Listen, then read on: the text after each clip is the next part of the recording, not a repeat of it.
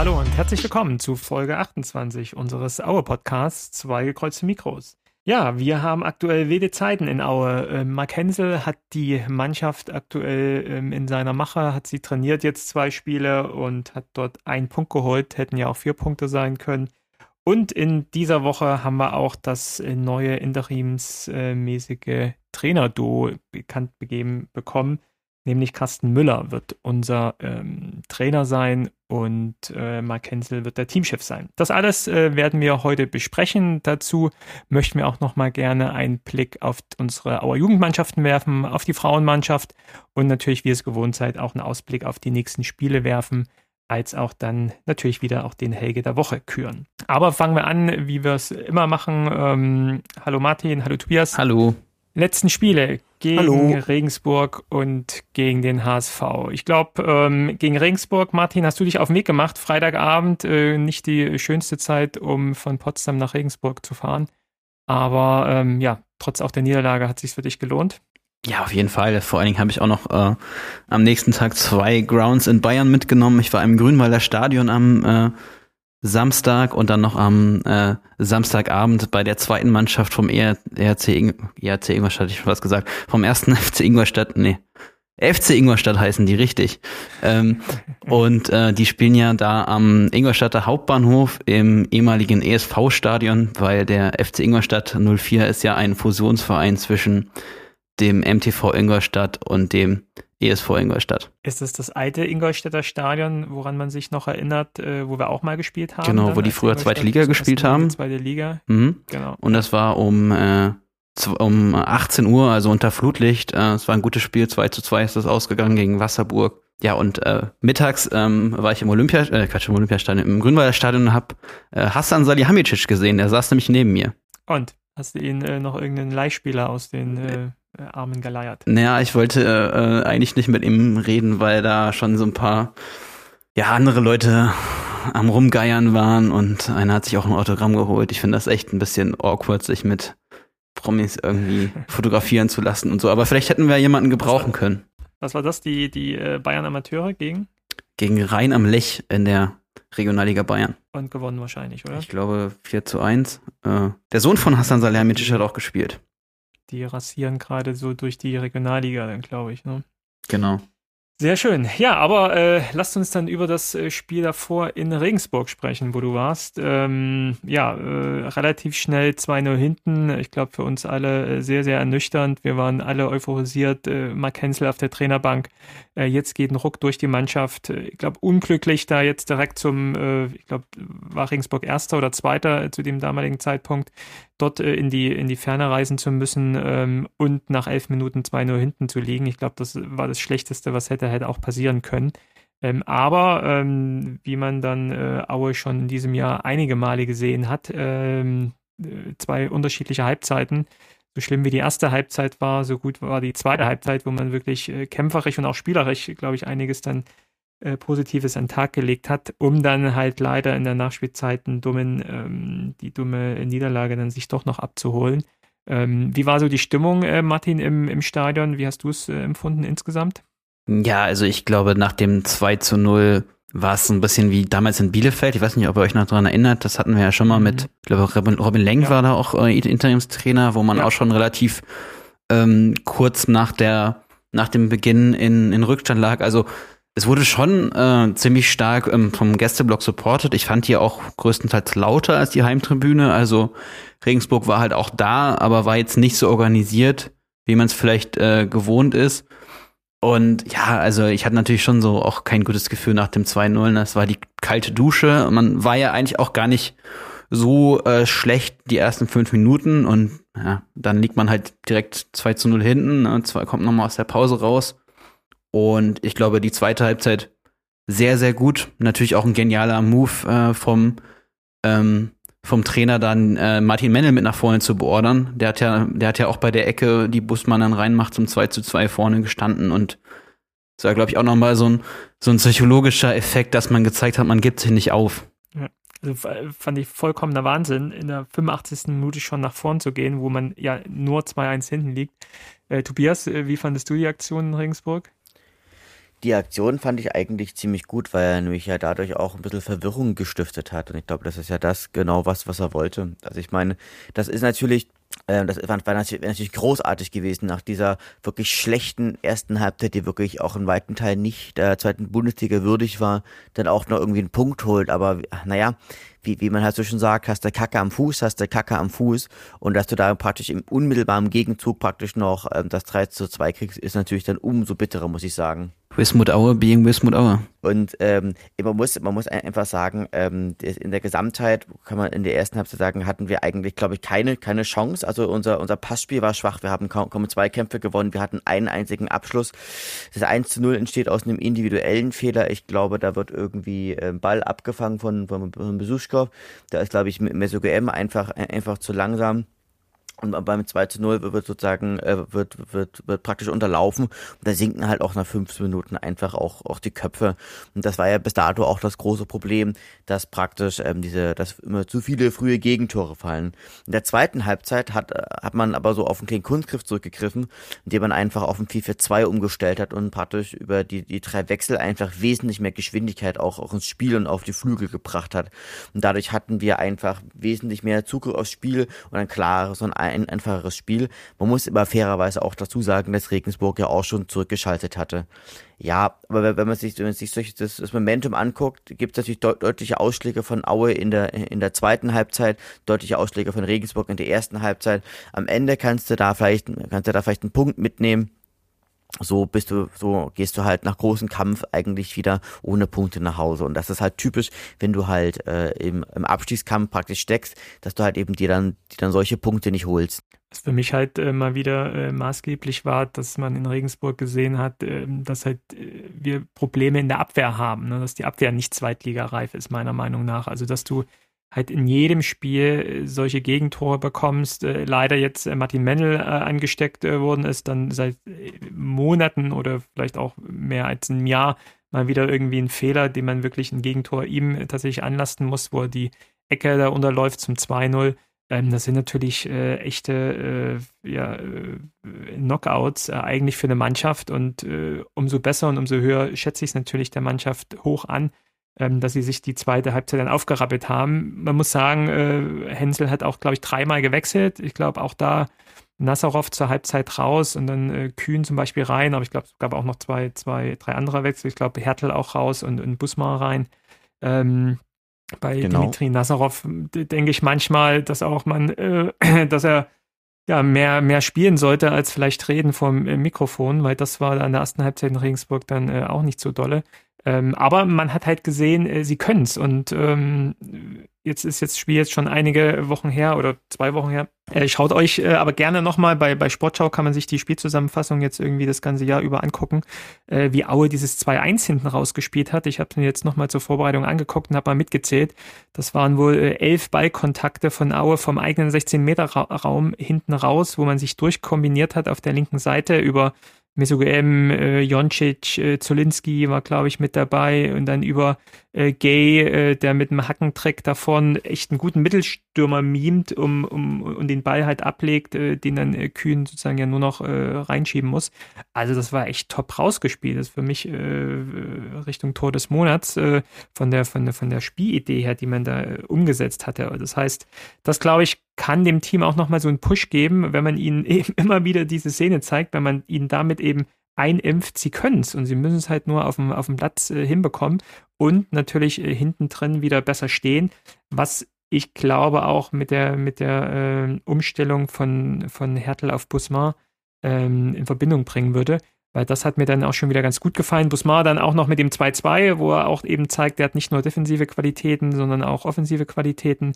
Und es lief ja eigentlich dann auf einen auch verdienten Punktgewinn hinaus und durch eine dumme Aktion dann ganz am Ende ähm, kriegen wir halt dieses blöde Gegentor. Ähm, ich glaube, es wird noch in der, in der, in der, in der Fanszene auch noch diskutiert, ob es jetzt ein, ein Foul war, äh, dieses 3-2 gegen, ich glaube, Martin Mennel war da irgendwie das Thema.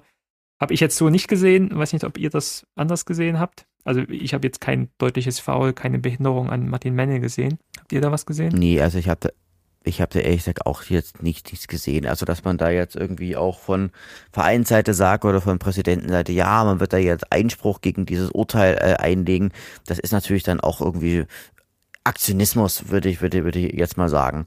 Also ich glaube, im Großen und Ganzen ist das, ist das kein, kein Foul gewesen. Man hat es einfach nicht gut, nicht gut klären können. Der kommt einfach an, an den Ball. Ich glaube, das, das ist Albers gewesen. Und der, ähm, ja, der, der fackelt einfach nicht lange aus der nahe Distanz und äh, buxiert den Ball dann so mit rein und, und, und verliert dann am Ende halt auch das Spiel. Übrigens, äh, wenn du bei den Verteidigern warst, wer war bei Regensburg notenbester Spieler? Ähm, Laut transfermarkt.de. Äh, muss ja jemand in der, in der Abwehr gewesen sein dann. Aber äh, nicht Gonta, oder? Steve Breitkreuz natürlich, war bei Regensburg der beste Verteidiger. Ach so, auf, ja. okay, okay, okay. Ja, gut. Äh, hat zum Glück kein Tor gemacht. Ich glaube, ich glaube, der hatte auch in der, in der ersten Halbzeit nochmal äh, eine, Chance, glaub, eine ja. gute Chance. Ja, ja, also das wäre natürlich nochmal ein Tiefschlag gewesen. Äh, es tut halt immer wieder weh, ne? Und gerade in so einem Spiel, wo wir direkt gegen ihn spielen, dass wir so einen Spieler da abgegeben haben oder, oder abgeben mussten, wie auch immer, was da auch immer passiert ist. Aber ärgerlich. Der, der, der krasseste Spieler, der krasseste Spieler in diesem Spiel war, war für mich aber Max äh, Besuschkow. Also ich habe ich hab ja vorhin mal geguckt, nochmal in, in die Statistiken. Der hat ja, glaube ich, 50 Pässe gespielt und davon sind, sind, sind, 49 Pässe angekommen. Also das ist, das ist schon großartig gewesen. Also den haben sie leider gar nicht im, im, im Griff gehabt, genau wie Jan Niklas Beste. Also muss einfach sagen, äh, gegen, gegen diese wirklich starke Regensburger Offensive war Aue gerade an der ersten Halbzeit einfach deutlich unterlegen. Ja, deutlich unterlegen waren wir dann im nächsten Spiel gegen den HSV überraschenderweise ja überhaupt nicht. Und dann äh, gucken wir doch gleich mal dann auf das äh, letzte Heimspiel jetzt gegen den HSV. Und du, Tobias, hast ja vorhin gerade gesagt, äh, hast du Kacke am Fuß, hast du Kacke am Fuß. Heißt dann wohl beim Spiel HSV gegen HSV, hast du Kacke am Kopf, hast du Kacke am Kopf. Äh, ich glaube, anders kann man es äh, nicht beschreiben, was da ablief. Ähm, und fangen wir da aber mal halt mit den, mit den positiven Seiten an. Ähm, wirklich mal zwei gute Halbzeiten, ich glaube zwei kämpferisch gute Halbzeiten habe ich hier von Aue gesehen. Äh, spielerisch war es jetzt auch nicht herausragend und wie wir äh, unser, unser Tor geschossen haben, äh, weiß auch jeder von euch, dass es eher so eine, so eine Zufallsgeschichte war. Äh, nichtsdestotrotz hatten wir aber auch noch ein paar andere gute Chancen und ähm, man muss sich jetzt die Frage stellen, äh, lief das Spiel so ab oder war wirklich auch so, so gut von uns, weil wir so gut waren oder war es, äh, weil, weil der HSV so schlecht war? Also letzteres sehe ich eher so, weil ich selten eine Hamburger Mannschaft in Aue so schwach gesehen habe. Da ist ja gar nichts zusammengegangen. Und äh, umso ärgerlicher, dass man halt trotz so eines guten Spiels dann irgendwie nicht als Sieger vom Platz geht. Ähm, das, das ärgert natürlich. Und aus äh, ja, vier Punkten ist es dann eben insgesamt aus den zwei Spielen nur, nur einer ähm, geworden. Du, Tobias, warst ja im Stadion dann auch vor Ort, aber ähm, ja, beschreib ja. doch vielleicht mal so die, die, die ersten 90 Minuten, sagen wir es mal so. Wie war denn die Stimmung und wie war denn insgesamt das Ganze drumherum in Aue? Ich glaube, ich glaube, die Stimmung, man hat einfach vor, vor dem Spiel schon gemerkt, es ist ein besonderes Spiel, es war ja auch ausverkauft, du hattest eine gewisse positive Grundstimmung unter den Zuschauerinnen und Zuschauern. Man hat natürlich einfach auch gemerkt, dass sich die Mannschaft natürlich sich da auch auf dem Spielfeld zerrissen hat. Ähm, dass das halt, so dass man halt für den anderen jeweils gearbeitet hat, dass man jeweils dann halt auch Fehler des anderen im Wesentlichen korrigiert hat. Also gerade was da so Girton Busmann da alles so wegverteidigt hat, das fand ich, das fand ich absolut das fand ich absolut stark und krass. Also das war, das war wirklich war absolut großartig. Und Sören Gonte hat auch ein überragendes Spiel gemacht. Clemens Fandrich, auch, auch Ben Zulinski in, in der Offensive, die haben alle wirklich richtig, richtig gut, gut, gute Spiele gemacht und ähm, auch gute, auch gute Passraten. Natürlich fällt das, fällt das 1 zu 0 einfach äußerst unglücklich, also oder als Unglück für den HSV, weil, weil glaube ich, äh, da auch angespielt wird. Und ich hatte ja, ich wurde ja am, ähm, wurde ja wieder interviewt vom Deutschen Sportrat und ich habe gesagt, hier, ich habe das Gefühl, es wird eine ganz dramatische Schlussphase werden. Wir werden aber die drei Punkte holen. Und am Ende ist es ja so, vom HSV ist halt nichts gekommen. Also ist halt überhaupt nichts, nichts gekommen. Wir haben natürlich dann diese, diese rote Karte, über die muss natürlich zu, noch zu diskutieren sein. Aber selbst die hat uns ja nicht aus den, nicht aus den Angeln gehoben, sondern das wurde alles konsequent wegverteidigt.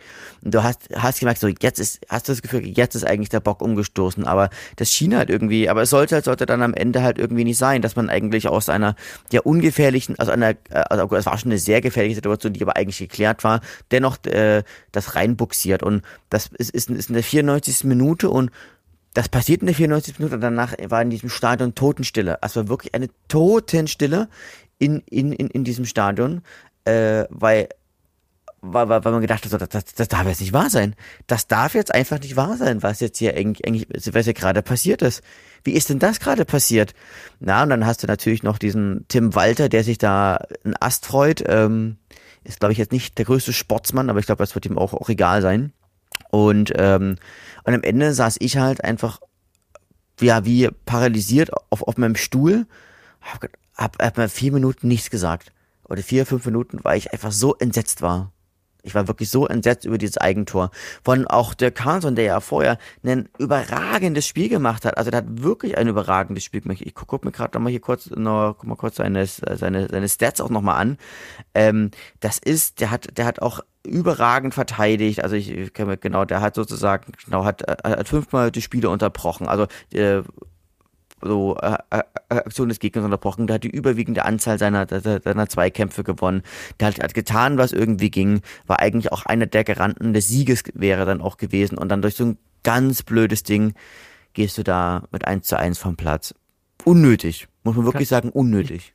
Ich, ich kann nur sagen, wie ich es äh, erlebt habe, denn ich habe das Spiel so am Laptop äh, geguckt, äh, auf meinem Schoß sozusagen auf der Couch sitzend und äh, äh, habe halt schon echt äh, die, die, die zweite Faust auch schon zum Sieg geballt und äh, die, die letzte Chance dann und sehe es ähnlich, also diese HSV gerade in der zweiten Halbzeit, irgendwie, klar hatte man immer Angst, dass noch was passiert, aber sie hatten ja nicht mal eine große offensive Aktion. Also es war ja dann, ich glaube, diese, diese abgerutschte Flanke, die irgendwie so am langen Pfosten hinten dann knapp vorbeiging. Das war so der einzige, einzige Aktion, wo man hätte sagen können, da hat man mal die Luft angehalten, aber sonst kam ja gar nichts. Und man hatte ja auch äh, in der zweiten Halbzeit nicht äh, das Gefühl, dass der HSV da irgendwie noch was zusammenbringt. Also na klar hätte der HSV, äh, da muss man beim HSV immer äh, drauf gefasst sein, dass er irgendwie was zusammenbekommt, aber da kam ja von Minute zu Minute gar nichts mehr und dann die 90. Minute kam immer näher und die hatten nicht eine große Chance sich rausgespielt in der zweiten Halbzeit. Das einzige Ding war äh, diese abgerutschte Flanke, die irgendwie am langen Pfosten äh, knapp vorbeiging, wo man mal hätte sagen können, das war irgendwie sowas, wo man die Luft äh, anhalten musste, aber sonst kam ja gar nichts und äh, ich saß ja schon mit der zweiten geballten Faust dann auf der Couch und habe mich gefreut und habe gehofft, dass der Schiri bald abpfeift ähm, und äh, da gibt es dann halt noch diese große Chance von, äh, von dem ähm, Hamburger, der dann halt so gegen die Latte knallt und zurück ins Feld sprengt Glatze, und ich genau. sehe halt den Auer dastehen.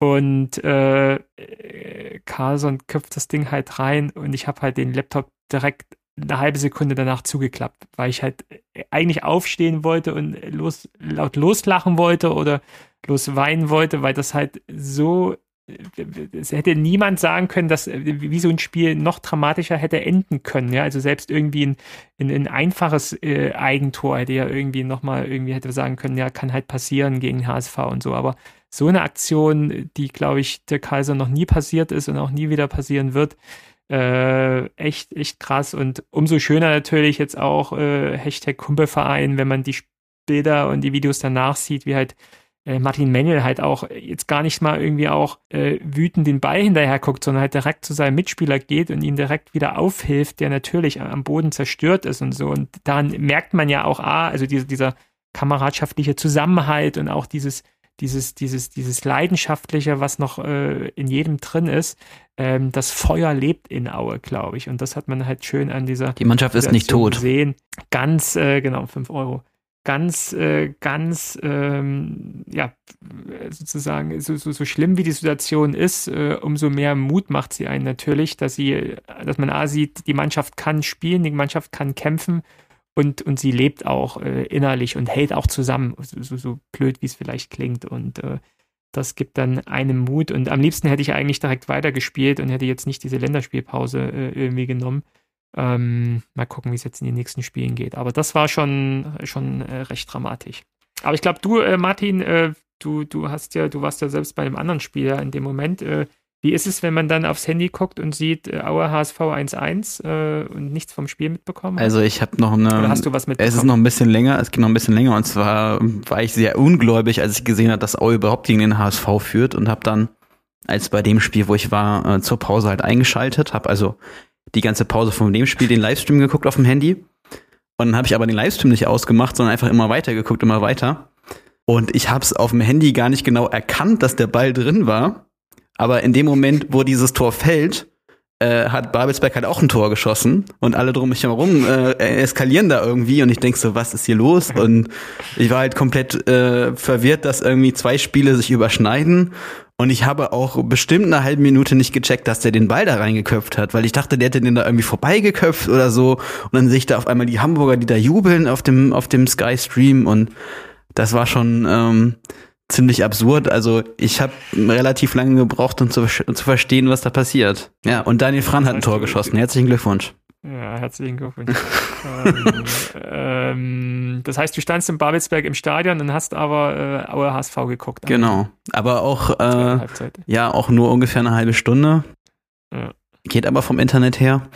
Ja, und es ja. ist natürlich, es ist natürlich komplett surreal, wenn du dann so ähm, zwei Spiele auf einmal und denkst du so, ach, gleich ist vorbei und jetzt läuft schon die Nachspielzeit und dann ja. kriegt er den, kriegt er den Ball da auf den Kopf, ja. das ist verrückt, oder? Also es, man will sich ja kaum mehr angucken, aber man wird ja fast gezwungen, sich das ab und zu mal anzugucken, um wirklich nochmal zu prüfen, ob es wirklich passiert ist oder ob es nicht doch ein Traum war. Aber zum, Verrückt. zum, naja. zum 1-0 hätte ich auch noch einen, äh, ähm, einen Kommentar. Also wie gut das rausgespielt war. Das, klar wird jetzt immer so getan, dass das kurios ist, wie der Treffer fällt, aber das Nachsetzen und da der Lauf von, äh, von äh, Strauß war es, glaube ich, auf der rechten Seite, das war doch schon auch einfach ein guter Angriff von Aue. Und ja. das, das wird mir dann auch immer so ein bisschen auf, auf diese reine Torszene zusammengeschnitten. Und äh, ja, also in einer alternativen Realität, wenn Karlsson dann nicht an den Ball kommt, was passiert denn dann? Vielleicht kommt der Stürmer noch ran. Also man weiß es ja auch nicht. Vielleicht drückt er den noch ins Tor und das wird abgepfiffen. Also das ist ja alles. Ja, also Genau, also wenn, wenn, wenn Kasan nicht dort steht, dann steht äh, äh Glatzel, glaube ich, da und schiebt ihn halt ein. Ähm, also in einer alternativen Realität halt, fällt das Tor vielleicht anders. Und naja, es gab auch noch diesen Elfmeter, diese Elfmeter-Diskussion da mit, äh, mit Strauß, wo halt nichts ist, aber mein klar. Ja. ja. Es läuft halt vieles zusammen. Ja, Genau, und äh, das ja auch dann, ähm, Tobias hat es vorhin genannt, äh, dass wir in, zu der Zeit ja auch schon eine gewisse Zeit in Unterzeit ges Unterzahl gespielt haben. Äh, denn in der, ich glaube, 69. Minute war es, äh, als äh, Mesu GM da äh, durch ein taktisches Foul den, den Konter von HSV unterbinden will, das ja auch tut und schafft. Aber dann äh, wie ich finde, zur Überraschung von aller, äh, bis vielleicht der, der HSV-Bank, äh, der Schiri dann äh, rot zeigt, äh, obwohl er im Spiel, und äh, man kann sich auch die Szenen dann auch da im Video nochmal genau angucken, äh, direkt wo das Foul passiert, der Schiri halt hinterher rennt und schon an seiner, ich glaube von, von, von, seiner Seite aus linken Brusttasche da rumfuchtelt, wo die gelbe Karte dran ist, dort halt noch keine Karte rauszieht, dann sich irgendwie erst um den verletzten Spieler kümmert dann sich Richtung ähm, HSV-Trainerbank orientiert, äh, Richtung vierten Offiziellen orientiert, dann äh, wieder zu, zu, zu Meso GM geht, wieder an dieser linken gelben Karte äh, Brusttasche äh, nestelt, äh, um dann doch nochmal irgendwie rauszugucken, Blickkontakt mit, mit der Auslinie ähm, aufzunehmen, um dann äh, in einer Schnelle sich umzuorientieren und dann doch die rote Karte rauszuziehen. für mich nicht nachvollziehbar. Also das war für mich ein klassisches taktisches Foul, natürlich ein Foul und ganz sicher auch gelb, weil es war ja ein, ein, ein, ein, ein bewusstes ja, Foulspiel, äh, um, um, um, den, um den Konter zu unterbinden. Aber es war ja weder jetzt äh, grob aggressives äh, Foulspiel oder auch von, von hinten reingesprungen, wie es ja manche äh, Hamburg-Fans auch irgendwie beschrieben haben, von hinten äh, reingesprungen das war es ja alles nicht. Der hat ihn halt hinten irgendwie äh, in die Beine getreten, dass er halt umfällt. Das ist aber halt äh, in, in V-Spiel beim Fußball ein taktisches V-Spiel, wo es dann halt die gelbe Karte gibt, wie es äh, in, in, einer Vielzahl von Spielen so zustande kommt. Also für mich äh, vollkommen überzogen und jetzt dann auch noch die DFB-Sperre von drei Spielen, die ja, glaube ich, sogar auch als Begründung irgendwie, was, was war es irgendwie, glaube ich, war es Beleidigung auch, was sie genannt hatten? Kann man genau. kann ich gleich nochmal raussuchen. Also ähm, klar kann natürlich da auch nochmal irgendwie was äh, äh, gesagt worden sein. Das hat man natürlich jetzt nicht mitbekommen. Aber ähm, ich glaube, so wie dann alle danach auch das kommentiert haben, äh, glaube ich, war es auch schon wegen, der, wegen dem V-Spiel. Also für mich nicht nachvollziehbar. Ich weiß nicht, Tobias, im, im, im Stadion hat man das irgendwie anders gesehen oder wie, wie, wie war da die Stimmung? Sicherlich auch jetzt nicht pro rote Karte, oder? Also im Stadion selbst konnte, konnte man das ja irgendwie auch gar nicht na, nachvollziehen. Also man hat natürlich auch gesehen, dass ich habe mich dann später auch nochmal mit einem mit einem Kollegen unterhalten, der, der der Schiedsrichter ist, glaube ich in der zweiten oder dritten Schweizer Liga, und der meinte, dass, dass er allgemein so die Spielführung des Schiedsrichters eigentlich sehr un, un, unübersichtlich und hektisch gewesen sei ähm, was er sagte halt, er geht halt, das hat mich so ein bisschen erinnert an das Tor, äh, an, an das, in die rote Karte von Jan Hochscheid im Spiel gegen, gegen Karlsruhe von einem Jahr, war, war, war das glaube ich circa, wo er halt auch von hinten reingeht und, und ihn von, hinten reinhackt ähm, und wo auch gar, gar keine Chance auf den Ball hatte. Also die rote Karte ist auch in Retrospektiv schon aus meiner Sicht vertretbar gewesen, insbesondere, weil man ja auch schon noch gehört hat, oder nicht, beziehungsweise auch mit, mitbekommen hat, dass er immer so eben halt auch ein bisschen rumgepöbelt hat. Er sagte halt, was, was, was redest du da eigentlich für einen äh, Scheiß? Es wird als Tätigkeit ja, hier ausgelegt, ne? Tätigkeit jetzt, im leichten Genau, ich habe auch nochmal, ich habe auch geguckt, also äh, Tätigkeit, ne? Und äh, es ist ja keine Beleidigung, also es geht dann weniger um das, was gesagt wurde, sondern um, um wirklich das V-Spiel. Und eine Tätigkeit, auch eine leichte Tätigkeit, habe ich da nicht gesehen. Martin, hast du es im Nachgang nochmal an dir angeguckt? Ja, weiß ich nicht, also ist halt dumm, ne? Also ist dumm und er wird jetzt fehlen. Dumm von Messi UM meinst du? Ja, auch. Also man muss, man muss da nicht so hingehen, aber das, äh, klar, mit Gelb wäre es auch okay gewesen. Aber das ist unsere Fansicht. Ja, also man muss, muss natürlich sagen, die, die, also der Schiedsrichter wirkt halt insgesamt gesehen wirklich unsicher und hat sich dann vielleicht auch von einem, von, von, von einem, von einem Walte natürlich auch ähm, einfach noch manipulieren oder beeinflussen lassen. Ich glaube, so ein bisschen, die, die haben immer permanent auf, auf den Schiedsrichter einfach eingewirkt, einfach auch weil sie gemerkt haben, dass er un, unsicher ist. Na, also das, das, das, gehört, das gehört da praktisch schon auch mit dazu. Aber man muss natürlich sagen, dass wir das Spiel verloren haben, lag, oder unentschieden gespielt haben, lag ja nicht am Fehlen von Messiko M, denn der hatte bis dahin eigentlich kein gutes Spiel gemacht und das war auch nicht der wichtigste Mann, wie dann viele um mich herum im, im Stadion gesagt haben, sondern der war eigentlich relativ unsicher auch im, im defensiven Mittelfeld. Na, das muss man, also da muss man auch schon mal fair, fairerweise dazu sagen, der, ähm, also sein Fehlen hat sich kaum bemerkbar gemacht. Mhm.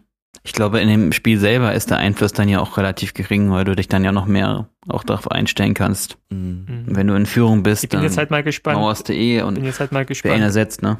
Ja. Genau, ich bin jetzt halt mal gespannt auf die nächsten Spiele, wer da auf dieser äh, Sechserposition dann äh, alles aufläuft. Also wir haben ja jetzt ja eigentlich nur noch Fandrich und äh, glaube Knatic, weiß nicht, wie weit er schon ist. Äh, Riese ist, glaube ich, noch verletzt. Äh, Mesogem fehlt jetzt drei Spiele. Ähm, das wird schon hart, wer da da wird noch mal ein paar Umstellungen geben, glaube ich. Definitiv. Schauen wir mal. Naja.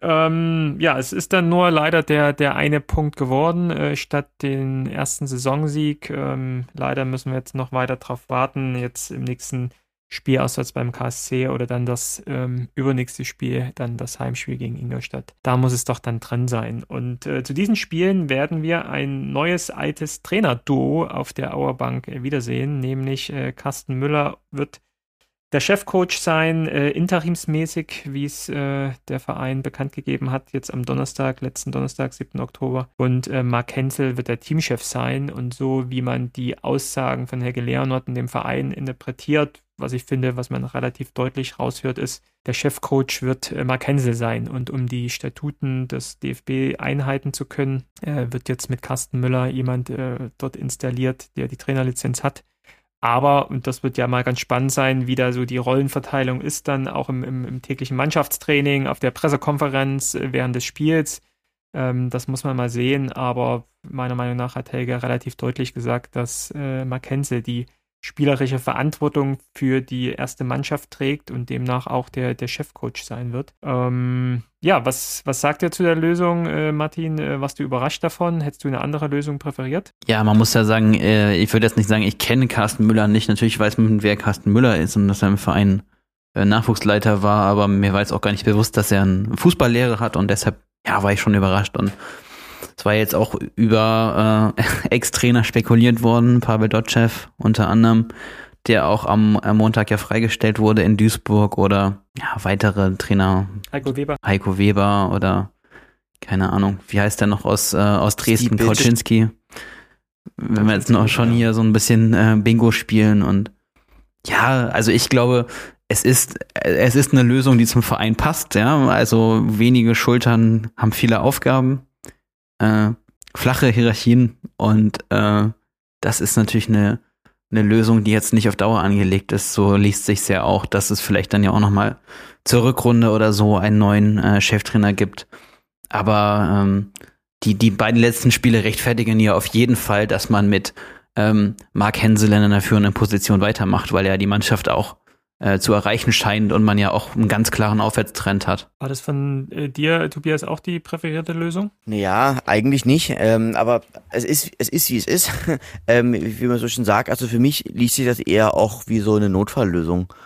Also es ist auch so, so die preiswerte Lösung in gewisser Weise. Also ich meine, ähm, Carsten Müller, ich habe ja vorhin mal geguckt, der war ja überwiegend auch Co-Trainer zum Beispiel äh, in, in Magdeburg und so, und dann äh, Chef des NLZ in Aue und ähm, ist halt so, es ist halt, wir haben wirklich jetzt ein Mini-Trainer-Team, das heißt von, von drei, vier Leuten, wohingegen ja in anderen Vereinen sozusagen das, das, das wesentlich mehr ist. Sie haben einen Mark Hensel, der nebenbei noch arbeiten geht, der nebenbei noch Lehrer in, äh, in, einer, in einem Auer Gymnasium ist.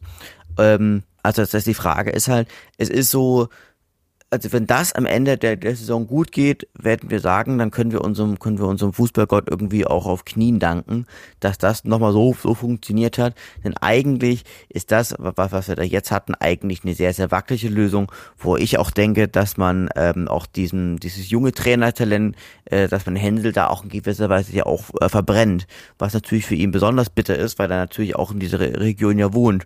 Ich kann mich da ein bisschen auch erinnern, weiß nicht, äh, an das äh, Experiment Christian Fiel bei Dynamo Dresden. Na, also mhm. der ist ja auch letzte gesehen ja ver, verbrannt eigentlich auch als Trainer.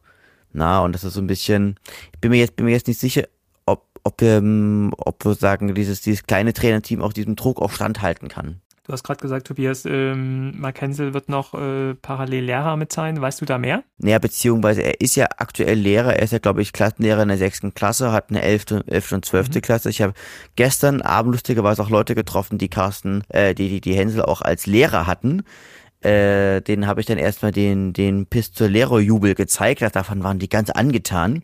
Müssen die nicht vor, äh, äh vor jeder Stunde, ich hätte gedacht, vor jeder Stunde macht äh, Hänsel den Pistolero und alle Kinder müssen statt Guten Morgen müssen den Pistolero machen. So hätte ich mir eigentlich so eine Schulstunde mit Mark Hänsel äh, gerne vorgestellt, aber Scheinbar ist es nicht der Fall. Nein, also mir, mir, mir wurde gesagt, er sei in, in Geschichte ein sehr äh, methodisch ex experimentierfreudiger Lehrer gewesen. Wurde mir, wurde mir so mitgeteilt. Was, was meinen Sie damit? Na, dass, dass, er da, dass er okay. da ganz viele pädagogische Möglichkeiten durchprobiert habe, von der Gruppenarbeit, Einzelarbeit, kreative Arbeit, also deswegen, ja, aber so ein bisschen und ja, okay. äh, dass er auch, so, auch, auch, und dass er auch auf divers, auch, auch äh, ein ganz lustiger Typ gewesen sei. Auf der Seite des Clemens Winkler Gymnasium in Aue wird er auch noch als Lehrer geführt, wobei da noch das letzte Schuljahr steht. Ja. Genau. Also, also ich kann es mir nicht anders da, da vorstellen. Deutsch und als, Geschichte. Als das, ich kann es mir nicht anders vorstellen, als dass äh, Marc äh, diese Lehrertätigkeit jetzt ruhen lässt. Ich glaube, da gibt es ja auch Möglichkeiten im, im Schulbetrieb. Ähm, gut, wenn man jetzt Klassenlehrer ist, vielleicht nochmal etwas schwieriger oder nicht so schön für die Klasse, ähm, aber sagen wir mal hier eine, eine Chefcoach-Tätigkeit bei einem Profi-Bundesliga-Verein, die kann man, finde ich, jetzt nicht in Teilzeit äh, übernehmen. Äh, gerade wenn man so ein kleines äh, Trainerteam hat, wie, wie es jetzt aktuell ist, äh, Tobias, du hast gesagt, äh, aktuell haben wir zwei äh, Co-Trainer mit, äh, mit Kämpfe und Haas, der, der der Torwarttrainer ist. Und dann haben wir eben noch Carsten Müller, wo man halt auch die Frage stellen muss, wie weit er dann auch den, den Trainingsbetrieb leiten wird. Und wir haben Mark Hensel. Das war's halt. Äh, vorher hatten wir ja nochmal am Anfang der Saison, wenn man sich das Mannschaftsfoto anguckt, vier Co-Trainer. Da hatte ja äh, Spilewski nochmal zwei Co-Trainer auch noch mitgebracht, die jetzt aber auch mit entlassen wurden. Ähm, das ist echt schon sehr, sehr wenig, so dass ich mir vorstellen oder nicht anders äh, vorstellen kann, dass Mackenzie zu 100 Prozent hier dem Verein zur Verfügung steht. Aber das wird wir wahrscheinlich im Rahmen einer Pressekonferenz irgendwie auch mal äh, die Informationen bekommen. Schauen wir mal. Genau, zumal man ja auch solche Aspekte wie, weil wir haben ja auch einen relativ großen Kader, der natürlich auch gut bespielt werden muss. Wir haben, glaube ich, jetzt aktuell keinen hauptamtlichen Videoanalysten und sowas. Also das ist schon, also es ist, es kann keine Lösung sein, die, die, die auf Dauer äh, bestückt ist. man, es kann vielleicht sein, dass man, dass man auch einen Trainer hat, den man, den man zum ersten ersten einstellen kann und dass man jetzt irgendwie, irgendwie, irgendwie wartet. Und dass man versucht, da irgendwie sich möglichst durch, durch die, durch die Hin Hinrunde zu retten und, äh, und dann vielleicht mit einer fulminanten Rückrunde noch irgendwie versucht, ähm, das Ruder umzureißen. Oder man äh, versucht doch gerade jemanden loszueisen, ne, der noch Vertrag hat. Man will da die Ablöse das sparen. kann natürlich sein, so. ja. Hm, Also ist ja auch durchaus Also so, wenn jetzt einer, der freigestellt ist, äh, noch Vertrag hat bei einem Verein, dann kriegst du den ja nicht umsonst. Ach, ist das so? Ja. Weil ich dachte so, die, die, die, die, die wären ja eher. Naja, der froh, muss ja, naja, der muss ja erstmal den Vertrag dann bei seinem alten Verein auflösen und Mhm. dann kann es ja sein, wenn der Verein dann sieht, dass du Not hast, ne, dass du dann noch sagst, ja, dann, dann, äh, dann, also, so, der, der Druck auf den, auf den Bewerber ist ja dann, wird ja dann gemacht, so, vom abgebenden Verein. Ja, verstehe. Also ich sehe es jetzt aktuell auch nur als, als Notlösung an, weil man nichts anderes gefunden hat. Und äh, sicherlich hatte man ein paar Namen auf der, auf der Liste. Ich kann es mir aber halt aktuell beim besten Willen nicht vorstellen, dass es hier viele Jubelschreie gibt, wenn im Telefon ähm, der Name Helge Leonard erscheint bei potenziellen Trainerkandidaten, weil die Konstellation natürlich auch äh, extremst beschissen ist. Du bist jetzt äh, äh, Zweitligist, du bist äh, 18. Äh, hast keinen Saisonsieg. Ähm, du hast eine Mannschaft, die von einem anderen Trainer äh, zusammengestellt wurde, äh, der ein anderes eigenes Spielsystem umsetzen wollte. Das hat nicht funktioniert. Äh, du sollst das Ganze jetzt als neuer Cheftrainer übernehmen, aber eigentlich auch gar nicht wirklich übernehmen, weil es eigentlich eine interne Lösung gibt, die von den äh, Vereinsverantwortlichen und vielleicht auch von der Mannschaft präferiert wird. Und du sollst eigentlich nur ähm, Grüße an Max, der den Begriff geprägt hat, äh, den, den Grüß-August spielen äh, der sozusagen jetzt die, die, die DFB-Regeln einhalten soll und äh, sich vielleicht bei Pressekonferenzen hinsetzen soll und äh, auf dem Spielbogen als, als Trainer äh, mit Lizenz äh, dann irgendwo auftauchen soll. Das ist natürlich kein attraktiver Job. Also ich glaube, jetzt in der Kurze der Zeit hat man dadurch niemanden überzeugt bekommen, das zu tun. Und man, ein Argument, was es noch geben könnte, dass man jemanden überzeugt, ist, mit Geldscheinen zu wählen. Auch das äh, können wir uns aktuell in der Art nicht leisten. Ich glaube, das wird auch der Grund sein, weswegen das Trainerteam jetzt so zusammengedampft wurde. Ich glaube, da spielt auch wieder, wie auch bei manchen Transferentscheidungen jetzt wahrscheinlich im, im Sommer, äh, das Geld halt eine große Rolle. Und ich glaube, das ist jetzt äh, für mich auch keine Traumlösung, aber wahrscheinlich die Lösung, die jetzt im Zuge der Begebenheiten unter den finanziellen Bedingungen, die wir haben, so die, die beste ist. Und jetzt müssen wir halt sehen, dass sich das Team zusammenreißt, dass die Punkte geholt werden. Äh, dadurch, dass der Verein ja schon klar gemacht hat, das ist nur eine Interimslösung, ähm, muss man schauen, wann jetzt wieder Möglichkeiten wären, einen neuen Trainer zu installieren. Wir haben jetzt vier Spiele zu spielen, bis dann die nächste Länderspielpause kommt. Da sind dann wieder zwei Wochen Pause. Also es ist dann schon Mitte, Mitte November. Äh, jetzt werden wir eben sehen, wie die vier Spiele ablaufen. Ähm, wenn ihr mich fragt, wüsste ich jetzt auch nicht, was man da hoffen muss. Also klar hoffen wir, dass wir alle Spiele gewinnen. Dann ist aber dieses Duo Hänsel und, und äh, Müller entsprechend äh, gesetzt. Ähm, ob das für die beiden so die beste Lösung ist, ob das für das Nachwuchsleistungszentrum die beste Lösung ist, dass ihr Chef äh, abhanden gekommen ist. Im Übrigen auch äh, Marco Kämpfe, ja auch eigentlich im Nachwuchsleistungszentrum als Coach eingeplant war und jetzt ja auch schon mit äh, weggegangen ist, jetzt zur ersten Mannschaft. Ähm, und äh, die, die äh, Causa Mark Hensel, der äh, unter diesem Hashtag, äh, den kann man auch verbrennen, jetzt natürlich auch gucken muss, ob das jetzt so die elegante Lösung ist, äh, zum ersten Mal in, in so einer wichtigen Rolle eine Profimannschaft zu übernehmen für eine längere Zeit. Ähm, das ist echt schon jetzt ein großes Risiko, was wir hier gehen, aber im Endeffekt, glaube ich, haben wir keine andere, andere Chance. Ich sehe jetzt keine andere Variante, die da hätte besser passen können. Ähm, Tobias, du hast ja auch gesagt, das ist jetzt nicht so deine Wunschlösung. Hättest du eine andere Lösung gehabt? Du sagtest, äh, du hättest äh, gesagt, da hättest du dich super gefreut, wenn es das äh, gewesen wäre. Ja, letztlich gesehen ist es ja, ist es ja bei Trainern ja immer so ein bisschen so, man kann sich natürlich Trainer wünschen und man, man weiß aber nie, ob die wirklich einschlagen. Also ich persönlich hätte mir schon den Kolczynski gewünscht, aber ich wusste im Herzen schon, dass das eine un unrealistische Lösung irgendwie auch ist. Na, also ich glaube, dass wir, also ich hätte mir eher also ich hätte mir schon, äh, schon Kauczynski gewünscht und aber oder vielleicht irgendeinen an, anderen Trainer, der vielleicht auch gerade noch irgendwie ver verfügbar ist, der jetzt vielleicht nicht so, der vielleicht auch eine gewisse Erfahrung halt halt irgendwie auch hat, also so ein bisschen jemand, der auch in gewisser Weise gestanden ist in in diesem in diesem Geschäft und der auch äh, Abstiegskampf einfach auch kann. Mein Mark Hensel, der ist ist, ein, ist auch ein Trainer, der ist super nah bei der Mannschaft, der scheint auch ein scheint auch ein hohes taktisches Verständnis zu haben. Ähm, das heißt, äh, dass das der kann die Mannschaft schon erreichen. Es bloß die Frage, ähm, mein das ist natürlich ein, gewaltiger Druck, dem er da jetzt auch ausgesetzt ist. Und was halt äh, auch noch dazu kommt, wir hatten jetzt zwei gute Spiele. Ne? Also jetzt mal die erste Halbzeit in Regensburg weggelassen, aber wir hatten jetzt eine, eine, zweite gute Halbzeit in Regensburg und wir hatten ein sehr gutes Spiel gegen HSV mit Mark Hensel als Trainer. Und auch da haben wir keine Punkte geholt. Ja? Da haben wir diesen einen Punkt äh, gegen, gegen, gegen den HSV geholt. Ähm, ähm, das heißt, äh, so gut wie Mark Hensel vielleicht als Trainer ist und so gut wie er auf, der, auf die Mannschaft einwirken kann oder mit der Mannschaft harmonieren kann, äh, am Ende müssen sie es trotzdem noch auch spielerisch ähm, auf dem Platz umsetzen. Und da zweifle ich halt in diesem Jahr äh, leider am Kader, dass wir da einen zweitligareifen Kader haben, ähm, da bleibt jetzt nur zu hoffen, dass wir das, äh, ja, dass, dass sie mich äh, Lügen strafen und dass wir jetzt trotzdem anfangen, Punkte zu holen. Ähm, ich bin mal gespannt. Martin, bist du äh, euphorisch? Das ist mir viel zu negativ. Also. Genau, das habe ich wieder doch gedacht. Ja, weil die letzten los. beiden Spiele waren doch jetzt nicht schlecht und es ist keine Mannschaft, die, also die sich aufgegeben ja, wir, hat. Ja, wir haben trotzdem keine, ja, aber wir haben aber, trotzdem keine Punkte geholt. Ja, aber das, das meine es holen auch andere Mannschaften keine Punkte. keine Punkte. Also es ist ja kein Argument. Und dass es am Ende irgendwie knapp wird, ist doch klar. Und es, es ist immer noch, es ist immer noch alles drin und das sind natürlich Phrasen, aber klar, du musst gegen Ingolstadt, du musst gegen Rostock, die kommen jetzt alle, da musst du gewinnen und dann, dann bist du auch wieder dran.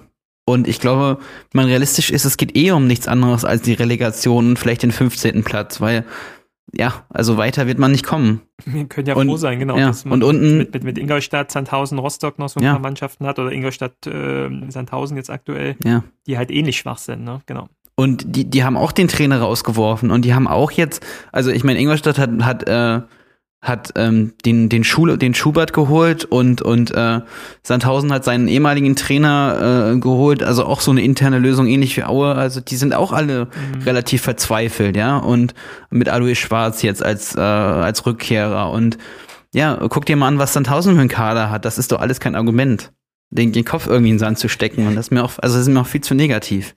Ja, Weil, wir haben halt schon zu Hause gegen Sandhausen gespielt. Ne? Da, da weiß jeder, wie es ausgegangen ist. Also das Spiel ist schon mal weg und die drei Punkte hat Sandhausen jetzt.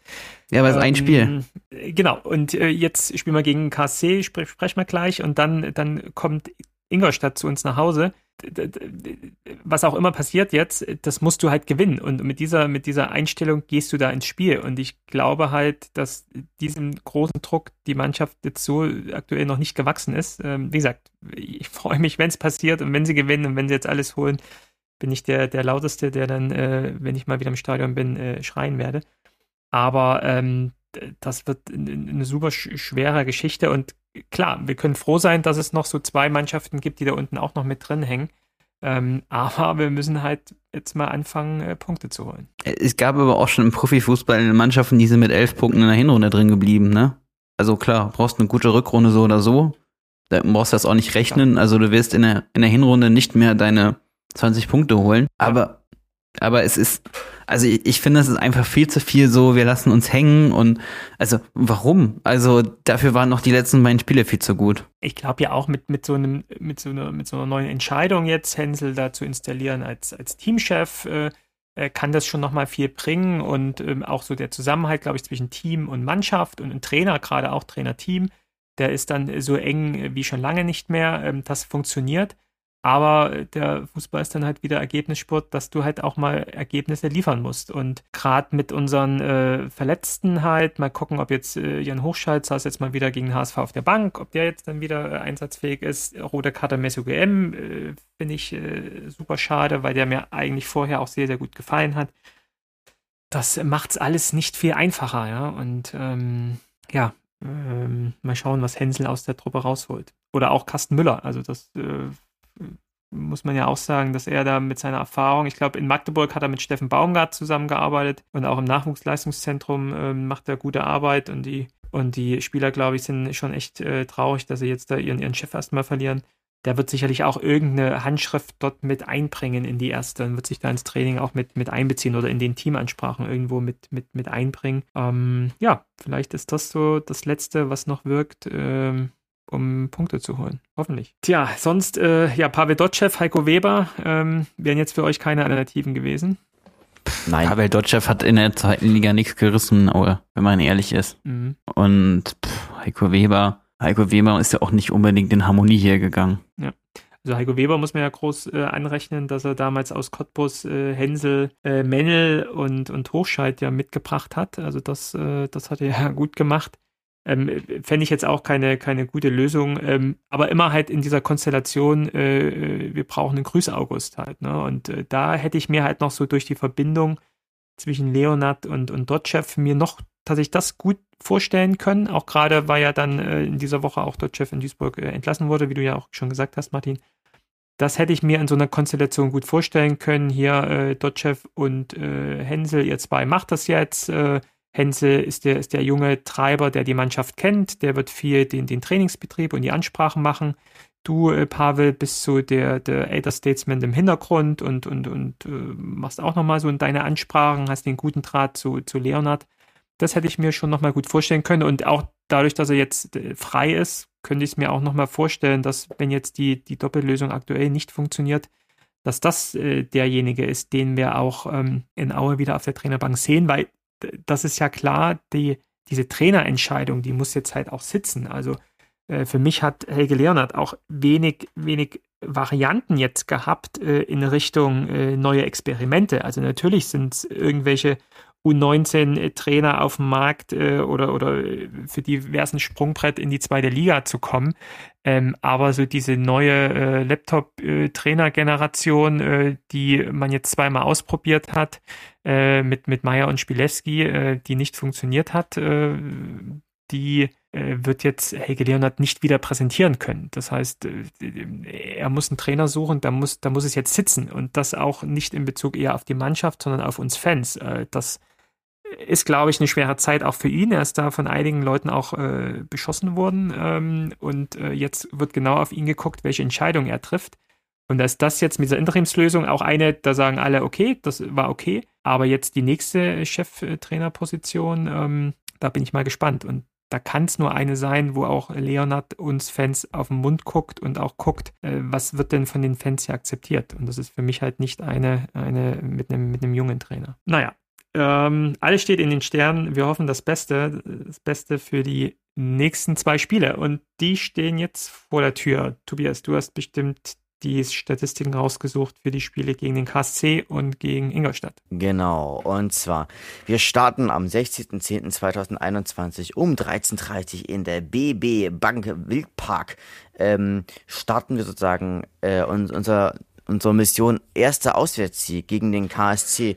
In bisher 24 Spielen, äh, wobei 22 in der zweiten Bundesliga waren und zwei in der Bundesliga-Relegation, ähm, hat der KSC fünfmal den Sieg davon getragen. Es gab acht Unentschieden und es gab elf Siege für Erzgebirge Aue. Also Karlsruhe gehört fast mit zu den favorisierten Gegnern. Äh, kleiner Funfact, dass natürlich durch Gay und Carlson man natürlich auch direkt zwei Leute von dort geholt hat. In, in, der letzten Saison gab es ein 0 zu 0 und ein 4 zu 1. Das war ja, das war ja praktisch der Tag unserer Weihnachtsfeier man ist sozusagen sehr stark in die Saison gestartet. Auf dem zweiten, am zweiten Spieltag stand man auf äh, Tabellenplatz 1 und hat sich jetzt so im oberen Tabellenmittelfeld etabliert. Insgesamt gesehen hat man zu Hause insgesamt vier äh, Spiele gehabt. Davon gab es einen Sieg, zwei Remis und eine Niederlage. Und aber die Auswärtsbilanz liest sich dann schon äh, ein bisschen besser mit, mit zwei Siegen, zwei Remis und einer Niederlage. Insgesamt ist, ähm, ist es eine Mannschaft, die sich ähm, sehr, sehr viele Torchancen generiert und äh, aber auch ähm, sozusagen ab, ab und an anfällig ist für, einen, für, für einen Gegentreffer. Die treffen relativ, treffen relativ häufig, nämlich in der Regel ein bis, ein bis zwei Mal pro Spiel und äh, kriegen aber in der Regel auch mindestens ein Gegentor bisher. Also es gab bisher, ich gucke gerade nur, ob sie, ob sie Clean Sheets haben, genau, immer immerhin doch, doch, doch 50 Prozent. Ähm, Insgesamt kann man sagen, der, der Spieler, der wieder einfach dem KSC auch den Stempel aufdrückt, das, das ist Philipp Hofmann, der natürlich einfach äh, bisher vier, vier Tore geschossen hat und eins, eins weiteres vorbereitet hat. Aber auch Mar Marius Gersberg und, und Jerome Gondorf spielen halt auch ähm, eigentlich bisher eine relativ stabile und, und starke Serie. Wen ich bei der Beobachtung so für mich gefunden hatte, den ich ganz interessant fand, das war äh, Koen äh, Ok Choi, das ist glaube ich äh, ein, ein Koreaner, der auch schon drei Tore geschossen hat und es handelt sich hierbei um einen super schnellen und so, so einen super beweglichen Spieler, der über eine hohe Ausdauer verfügt, der aber auch, auch mal ganz, ganz guten Ball halten kann und auch mal in, in ein Dribbling gehen kann. Also insgesamt also ein ganz, ganz feiner Techniker. Und natürlich nicht zu vergessen, einer meiner Lieblingsspieler vom KSC, das ist natürlich der, der Jerome Gondorf, der natürlich einfach ein wahnsinniges Kraftpaket ist, der ein, ein guter Passspieler ist, der natürlich einfach auch äh, als Mister zuverlässig bezeichnet werden kann, der einfach auch der klare, klare Kapitän dieser Mannschaft ist und der darüber hinaus einfach noch über einen sehr, sehr starken Distanzschuss verfügt. Also insgesamt gesehen kommt da ein relativ starker Gegner wieder, wieder auf uns zu.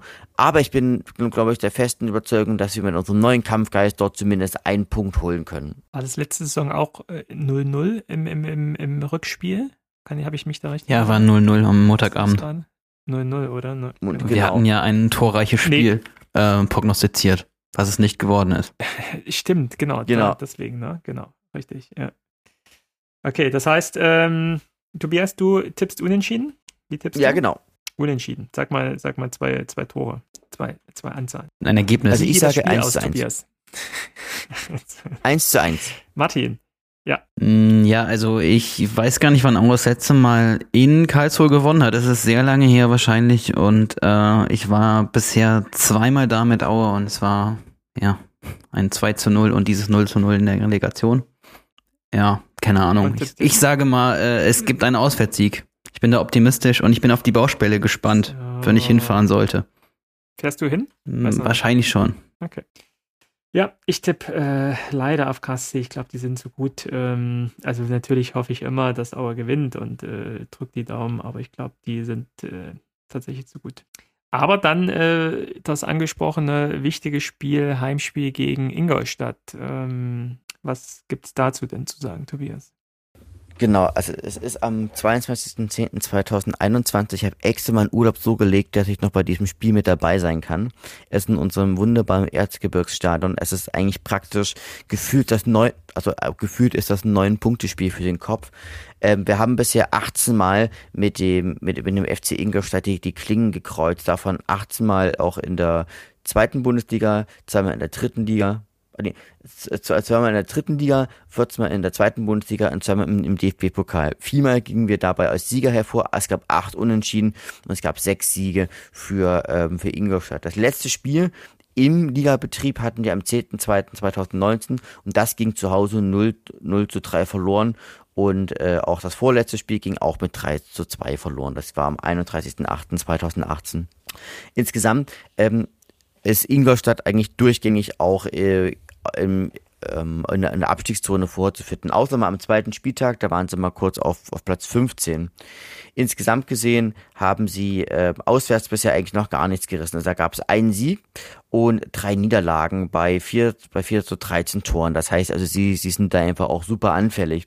Insgesamt gesehen ähm, generieren sie auch außerhalb ähm, oder auswärts ähm, kaum Torchancen. Da haben sie einen Expected Goals Wert von, von 0,62, äh, kriegen aber relativ viele Torchancen gegen sich, also 1,80.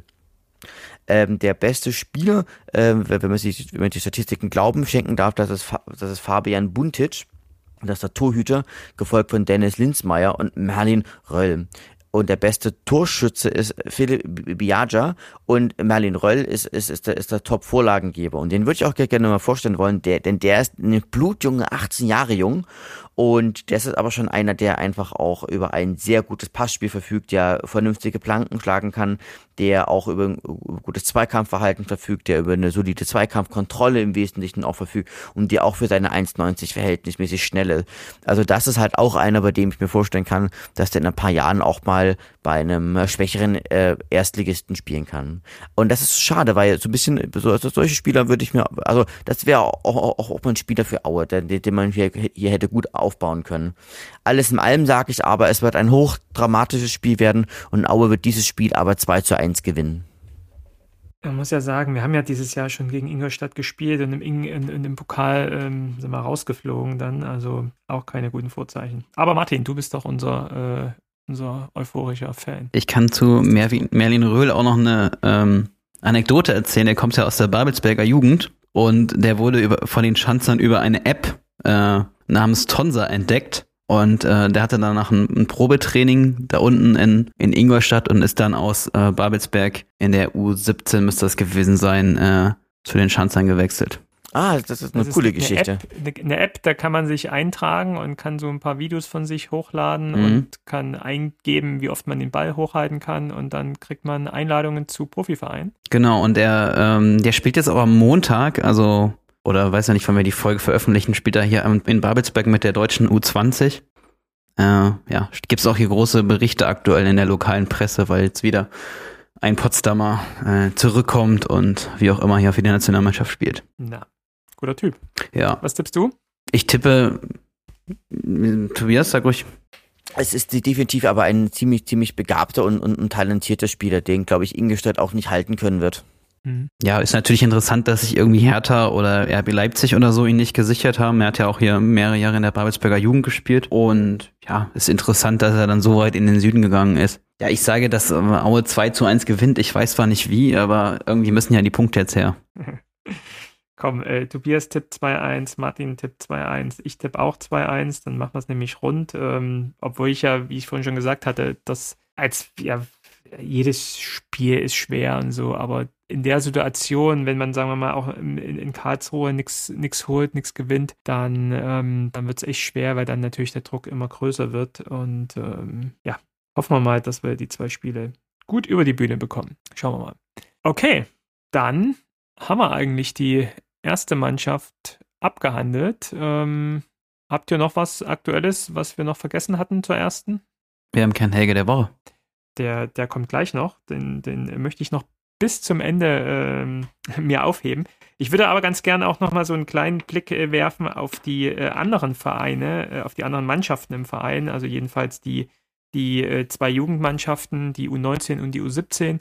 Und die Frauenmannschaft hat jetzt im September ihren Spielbetrieb auch wieder aufgenommen.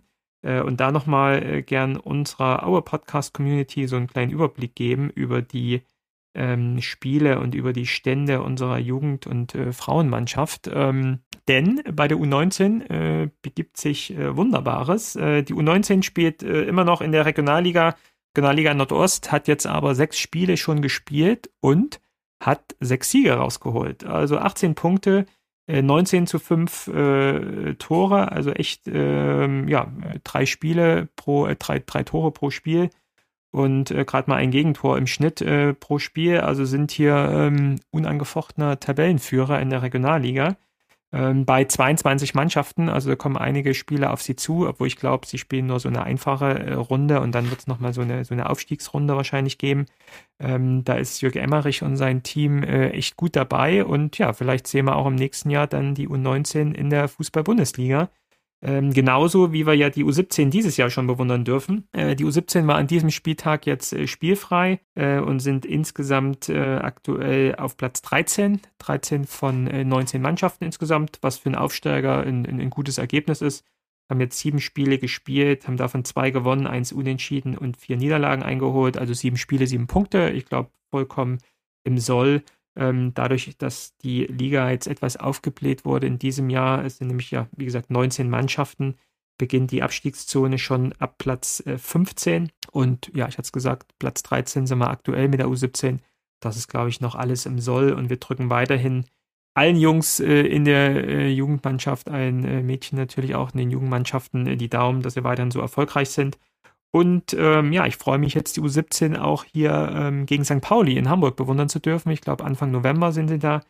Da gucke ich mir auf jeden Fall die Jungs mal an. Und ähm, ich glaube, Martin, die U19 spielt auch ab und zu mal in Berlin, oder? Willst du auch mal vorbeigehen? Die U19 spielt äh, gefühlt ständig in Berlin, weil da auch relativ namhafte Berliner Mannschaften dabei sind, wie zum Beispiel äh, äh, TB und ähm, Zehlendorf. Also das sind natürlich eher die kleineren Berliner Vereine, aber ja, es wird sich bestimmt ergeben. Also, wenn man mal wieder eine Auer Mannschaft siegen sehen will, dann geht zur Jugend U19, U17.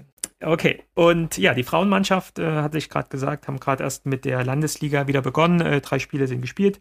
Zwei Siege, eine Niederlage bisher ähm, geholt. Ähm, dritten Platz aktuell. Dritter von ähm, elf Mannschaften und haben gerade heute am, am Sonntag, äh, 10. Oktober, gegen äh, Johannstadt 5 zu 1 gewonnen. Herzlichen Glückwunsch dafür. Ja, wir werden immer, immer mal hier in den Folgen auf die Jugend und auf die Frauenmannschaft gucken und euch hier auf dem äh, Laufenden halten. Gerade natürlich, ähm, besonders, wenn sie auch wirklich so erfolgreich spielen wie in diesem Jahr. So, und jetzt kommen wir zum letzten Punkt, den von dir angesprochenen Helge der Woche, Martin. Hast du etwas gefunden, was Helge Leonard so gepostet hat oder in die Welt rausgehauen hat? Ja, natürlich äh, habe ich was gefunden. Und zwar hat er ja sein Interview vom äh, vertwittert, was er im MDR gegeben hat. Und dazu ist die Überschrift des Tweets Aue-Präsident Leonard emotional, es ist zum Heulen. Danke meinem Team. Arm äh, nach oben, zur Seite, wie auch immer. Ähm, zwei gekreuzte Hämmer. Und das ist ja ein schöner Helge Leonard-Tweet zu diesem hervorragenden Interview. Kann euch auch noch ein paar äh, Zitate daraus nennen. Es ist nicht zum Lachen, es ist zum Heulen. Ähm, nach dem Spiel, es fühlt sich an wie ein verlorenes Spiel, das müssen wir jetzt abhaken. Und da hat er noch ein paar interessante ähm, Sachen zu Mark Hensel gesagt. Und zwar, er hat die Fähigkeiten, er kann zwar keinen LKW fahren, hat nur einen Pkw-Führerschein, aber er ist in der Lage, den LKW zu fahren. Finde ich ganz wunderbar, oder? Also es ist doch ein schönes Bild, was Helge Leonard hier äh, malt, um äh, nicht nur uns, aber auch äh, außenstehenden äh, Fußballfans in ganz Deutschland äh, die aktuelle Situation in Aue zu schildern, warum man Mark Hensel äh, zutraut, jetzt dieses Traineramt zu übernehmen äh, Marc kann LKW fahren, hat aber keinen LKW-Führerschein. Wird ihn aber bald machen. Finde ich klasse. Noch was äh, anderes Spannendes hat er erzählt, dass ähm, Marc Hense schon angemeldet ist zum Fußballlehrergang und er wird das im Sommer dann auch tun und für die Zeit bräuchte man sowieso eine Doppellösung und das finde ich sehr interessant. Und ansonsten, Helge Leon hat natürlich wieder mit seiner militärischen Sprache, er hat, glaube ich, fünfmal hat gedient gesagt und unter dem Trainer gedient, unter dem Trainer gedient. Und äh, seine Stärken hat er auch in diese Doppelrolle als Übungsleiter und Pädagoge äh, da ganz klar umrissen. Und ja, es ist ein, ein äh, sehr authentisches Interview und äh, so aus der Emotion heraus nach dem Spiel eigentlich sehr mh, krass, dass er da schon so äh, auf dem Punkt wieder ist. Also ich wäre, glaube ich, nicht in der Lage gewesen, am Freitagabend noch so ein Interview dazu geben. Ich weiß nicht, wie es euch damit geht. Auf jeden Fall, ja. Habe ich, hab ich mir auch gedacht, als ich das äh, gehört hatte, da hätte ich auch gedacht, dass er noch mehr schimpft dann auf, auf Shiri und so. Also war schon sehr gefasst und auch sehr überlegt dann mit seinen Aussagen. Ähm, ja, das, das kann er auf jeden Fall. Ja, und da ähm, wurde es mir auch nochmal so bewusst, äh, eigentlich brauchen wir jetzt keine Trainer, ähm, Trainerlösung bis zum Sommer, sondern das dauert ja noch länger, weil im nächsten Sommer ja erst der Trainerlehrgang losgeht. Ähm, weiß gar nicht, wisst ihr, Tobias Martin, wie lange dann so ein Lehrgang überhaupt dauert? Dauert der dann noch, noch, noch eine ganze Saison? Das ist immer eine, ziemlich genau eine Saison, ja. Ein paar weniger Monate. Schon eine ganze Saison noch. Also das heißt mindestens ein halbes Jahr, oder? Mhm. Also, ich, also ich, ich weiß halt nicht. Ich, ich, ich habe hab da mal eine Doku angeguckt, es gibt ja immer wieder äh, Präsenzphasen, sag ich jetzt mal, aber eigentlich ist es so, dass es geht dann, ist dann genau eine, eine, eine Saison, also wenn du bestehst. Mhm. Natürlich besteht Marc, da ist ja gar kein Zweifel daran. Er, ist ja, er hat doch das Pädagogische sowieso in sich und das Fußballerische sowieso. Und dann macht er den äh, Pistolero äh, vor, den, vor den Prüfern und dann ist das gar kein Problem. Ich finde es übrigens Wahnsinn, dass es auf 25 Leute pro Jahr begrenzt ist. Also wie klein man den Trainermarkt damit hält. Mhm. Und äh, das, das ist eigentlich auch nicht verständlich, weil ja alle Profimannschaften einen Fußballlehrer brauchen und ja auch die Nachwuchsleistungszentren und am besten ist jeder Jugendtrainer auch Fußballlehrer. Also es ist eigentlich unglaublich.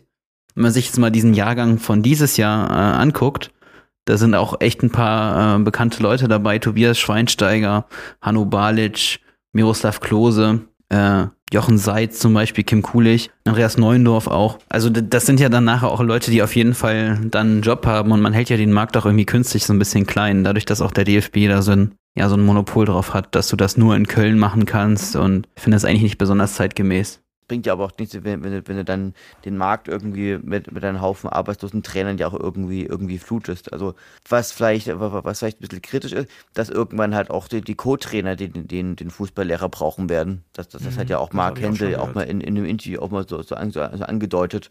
Also dann gibt es ja. vielleicht noch eine zweite Klasse, aber so, man muss, muss immer sagen, es ist natürlich ein Markt, Und äh, wir haben natürlich auch sehr viele schon arbeitslose Trainer.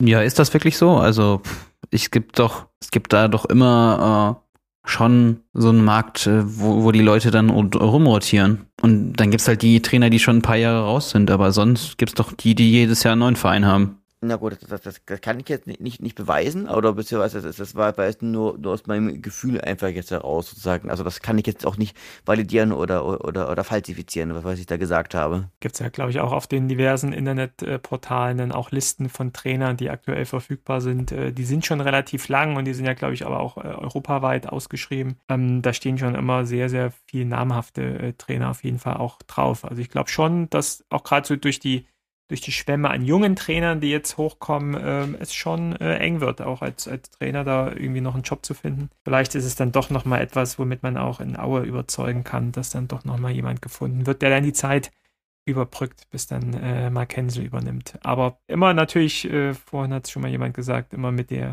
Risiko natürlich, ihn auch zu verheizen, weil ähm, wenn es in Aue nicht läuft, äh, auch mit Hensel nicht läuft, dann wird man auch nicht drumherum kommen, ihn dann das haben das so im Themen und dann äh, ist er halt weg. Und äh, das wäre halt ärgerlich. Also da sollte man auch immer gucken als äh, Auer-Verantwortliche, dass man noch einen Plan B in der Hinterhand hat, sowohl für Carsten Müller als jetzt auch für Mark Hensel, zu sagen, hier, wir probieren das jetzt, wir haben das Vertrauen in euch, wir schaffen das, aber wenn es nicht klappt, seid euch sicher, äh, Marc, du hast den Job. Und äh, Carsten, du hast den Job, gehst dann wieder zurück und äh, wir trauen euch dann zu, dass ihr die Arbeit dann genauso dort wieder fortführt, die ihr sie bisher gemacht habt. Ja, gut, dann ja, sind wir doch mal ganz hoffnungsvoll mit, äh, mit deinen Worten, Martin, äh, die uns jetzt hier äh, wieder äh, ja, Stimmung in die Bude gebracht hat. Äh, mit der gehen wir jetzt in die zwei Spiele gegen KSC, gegen Ingolstadt.